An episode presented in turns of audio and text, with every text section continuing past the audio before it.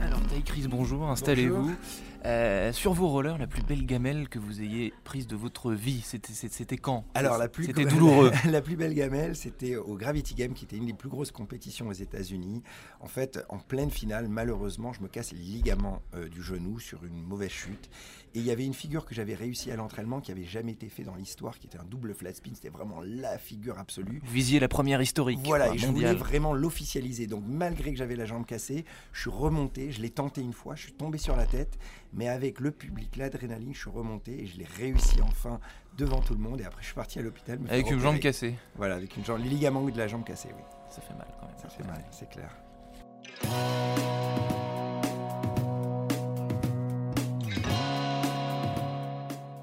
Bonjour à tous et bienvenue au Talk Dessineur du Figaro. J'accueille aujourd'hui un self-made man, hein, comme on dit, un autodidacte en français, c'est plus joli.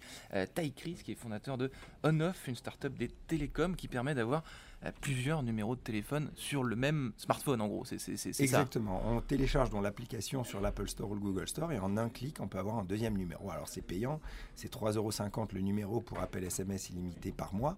Mais c'est génial. un abonnement. Un abonnement, mais ce qui est génial, on peut prendre un numéro pour une heure ou un numéro pour le Bon Coin, un numéro pro, perso, et on peut faire tout avec, appeler, hmm. recevoir des SMS, c'est hyper pratique. Alors, les clients typiques de ce service, par exemple, c'est beaucoup pour l'entreprise, les gens qui veulent un deuxième numéro pro sans ah bah avoir de téléphone dans la poche. Le téléphone perso et pro en seul. En plus, on peut rapatrier même le numéro existant d'un opérateur. Quelqu'un qui a un numéro déjà chez un opérateur, mais qui il peut le, il peut l'annuler, garder le numéro et le ramener dans notre appli. Mmh. Mais après, évidemment, il y a des gens pour euh, vendre leur voiture sur le bon coin mmh. ou des gens qui font de la rencontre.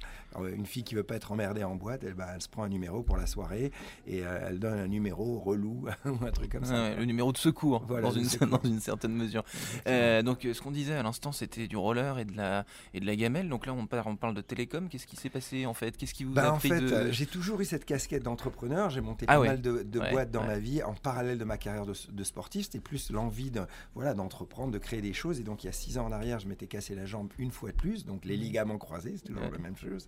Et donc là, je me suis dit, il faut que je sorte de mon métier de, sport extrême et j'ai pas de problème de repartir en bas de l'échelle dans un nouveau métier, le monde des télécoms. J'avais cette idée de me dire que les numéros de mobile devaient être dans le cloud comme une adresse email, parce que si vous réfléchissez bien, tout est dans le cloud, nos musiques avec Spotify, nos films avec hmm. Netflix, et notre 06 est lui coincé dans une carte SIM. Donc c'était ça la vision. Et donc il a fallu euh, bah, lever des millions d'euros, m'entourer d'une équipe, devenir hmm. ingénieur télécom moi-même, et créer des brevets, et créer cette boîte, ça a été très dur. Et ce que vous me dites, c'est qu'on ne peut pas mener de front euh, une carrière de sportif euh, extrême et une carrière d'entrepreneur. Bah, si, on, difficile. si on se une jambe, on peut pas aller en rendez-vous client, etc. c'est ce que j'ai fait pendant pas mal d'années avant de créer cette boîte, puisque j'avais pas mal d'autres boîtes, mais il y a hmm. eu des, des, points positifs et, et pas positifs. C'est difficile de gérer les deux. Je me rappelle, j'avais une boîte dans les, dans, la, dans les gammes de papeterie scolaire pendant pas mal d'années. Mmh. Et quand il y a eu la crise de 2008, bah, malheureusement, la boîte a fermé. Et c'est tout ça parce que je devais je le gérer en parallèle de ma carrière de mmh. sportif. Et là, la nouvelle boîte dans les télécoms, c'était beaucoup plus ambitieux, beaucoup mmh. plus difficile. Et je l'ai abordé comme un, championnat de, de roller. Vous voyez ce que je veux dire Faire ça exigeant. exigeant. Et, l'excellence, essayer de réinventer les modèles. Dans les télécoms, on a inventé des brevets, etc. Mmh. Euh, est-ce que vous avez réussi facilement, parce que vous avez aussi une carrière d'animateur télé, euh, mais des, choses finalement assez éloignées du monde entrepreneurial, où il y a des codes, où il y a des comportements, des, tout un tas de choses que ça a été facile de vous intégrer à ce monde-là Est-ce qu'on vous faisait confiance ou alors est-ce qu'on vous prenait un peu de haut Évidemment, au début, ça a été très très difficile parce que quand, quand j'ai pris au début rendez-vous avec des fonds d'investissement pour financer mon idée, je suis arrivé déjà en béquille, ben, j'avais la jambe cassée, et ils ont accepté le rendez-vous en se disant il va nous présenter un truc sur les sports extrêmes. Quand je suis arrivé en disant que je veux créer un opérateur mobile mondial, ils m'ont rigolé ah. au nez. Et donc, évidemment, ils m'ont pas financé. Ça a été très très dur d'être légitime là-dedans parce que les gens me disaient bah, euh, pourquoi toi, pourquoi ce métier-là, etc. Et donc il a fallu vraiment que j'apprenne à devenir expert là-dedans. Et vu que, on va dire, l'industrie au début ne voulait pas financer mes projets, j'ai réussi au début à convaincre tout mon entourage, alors mon chirurgien, euh, mes potes riders, et j'ai convaincu comme ça 130 potes qui m'ont donné 10 millions, qui m'ont permis de, de, démarrer la boîte pendant les premières années. Et après, 4 ans après, les vrais fonds d'investissement ont rajouté 10 millions d'euros de plus, mais finalement 10 fois plus cher que ce que j'avais proposé Donc 4 ans plus tard, et un tour de table auprès de vos euh, potes ambassadeurs, si on veut dire, de 10 millions d'euros. C'est déjà, déjà beaucoup. Ah ouais, ouais, potes généreux alors quand même. Alors, c'était beaucoup. Et qui croyaient en vous. qui croyaient en moi. Et mm. voilà, ils savaient que j'étais sérieux, que j'étais honnête, que j'étais travailleur et que même si je ne connaissais pas ce métier, j'allais apprendre et que l'idée était bonne.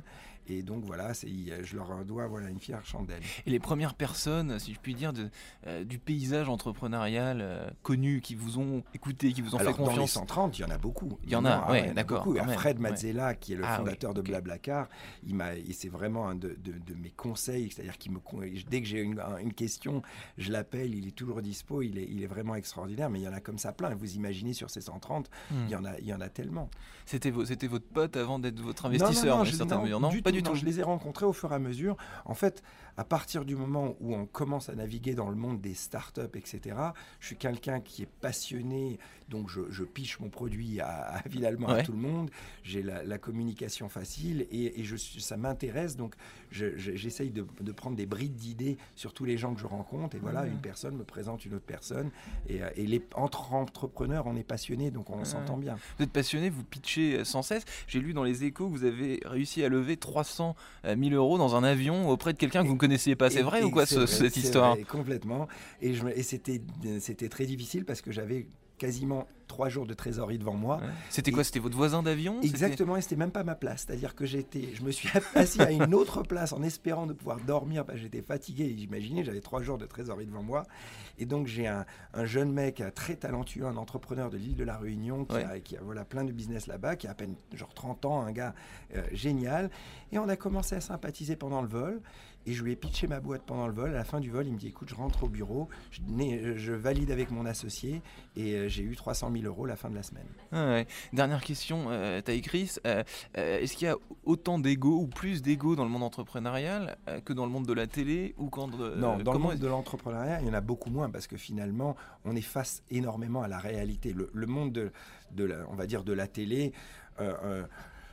Bien sûr, il faut bien passer à la télé, mais on peut arriver à briller relativement facilement. Et il y a toute une équipe derrière. Il y a la personne qui est devant la caméra, qui fait un travail euh, important et, souvent extraordinaire, mais il n'est pas finalement seul. Il y a toute l'équipe derrière. Alors que dans le monde de l'entrepreneuriat, évidemment, il y a toute l'équipe, mais si on n'a pas trouvé son business model, on est face au marché. C'est-à-dire que le marché est beaucoup plus dur et donc et aussi une carrière de, dans, dans, le monde de l'entrepreneuriat, ça prend des années, c'est un marathon. Donc on a le temps de euh, voilà, il y a pas, on s'abrille moins qu'à la télé ou dans le sport.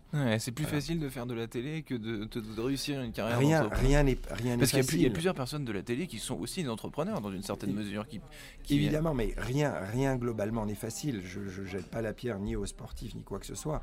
Mais, euh, mais euh, en tout cas, de, le monde de l'entrepreneuriat, c'est un monde où c'est un vrai marathon pour y arriver. Hmm. Alors vous avez sauté il y a quelques années en roller de la Tour Eiffel, puis du Sacré-Cœur. C'est vertigineux. Votre rêve le plus fou dans, dans, le business, dans le monde entrepreneurial, euh, ce serait, ce serait quoi? Non, Moi, j'essaye d'aller au bout des rêves, c'est-à-dire que euh, mon rêve est donc de réinventer le monde des télécoms et l'expérience utilisateur là-dessus. Hmm. Je dirais que j'arriverai à, clôturer ce, ce, rêve le jour où j'aurai en quelque sorte mes technologies, tous les, les, différents produits que j'ai inventés, que ce soit dans le maximum de gens dans le monde et, euh, et finalement que ça a amélioré notre usage. Mais, mais ce qui est génial, c'est beaucoup plus d'être sur lit d'hôpital tout seul, spécialement sans argent, sans avoir hmm. aucun métier là-dedans ni quoi que ce soit. Et petit à petit, aujourd'hui, on est 60 au bureau, euh, on, fait plusieurs millions d'euros par mois de chiffre d'affaires, par an de chiffre d'affaires. Euh, donc déjà, une partie du rêve est atteinte. Et surtout, j'ai rencontré des gens extraordinaires dans mmh. tellement de milieux différents que j'aurais jamais pu rencontrer à travers le sport. Et puis, vous êtes un peu aussi devenu ambassadeur du monde entrepreneurial français, parce que vous êtes euh, au, bord, de, France, de France Digital, je crois. Ça, ça a été pour moi une, euh, voilà, vraiment une réussite, parce que c'est vrai qu'au début, comme je vous disais, j'étais tellement pas légitime là-dessus. Je le dînais, quand je le disais autour de dîner ou quoi que ce soit, que j'avais créé une boîte de télécom, sérieusement, les gens explosé de rire à côté. Il me disait non, non, mais sérieusement, tu fais quoi maintenant? Donc c'était, euh, c'était voilà, c'est cool. Mais je suis jamais arrivé et, je serai jamais arrivé. J'ai des rêves tellement grands, j'ai envie de faire évoluer la boîte, j'ai envie moi d'évoluer, j'ai envie d'aider les gens au maximum. Voilà, j'ai tellement de rêves à, à réaliser dans ma vie. Merci Taï Chris. Merci.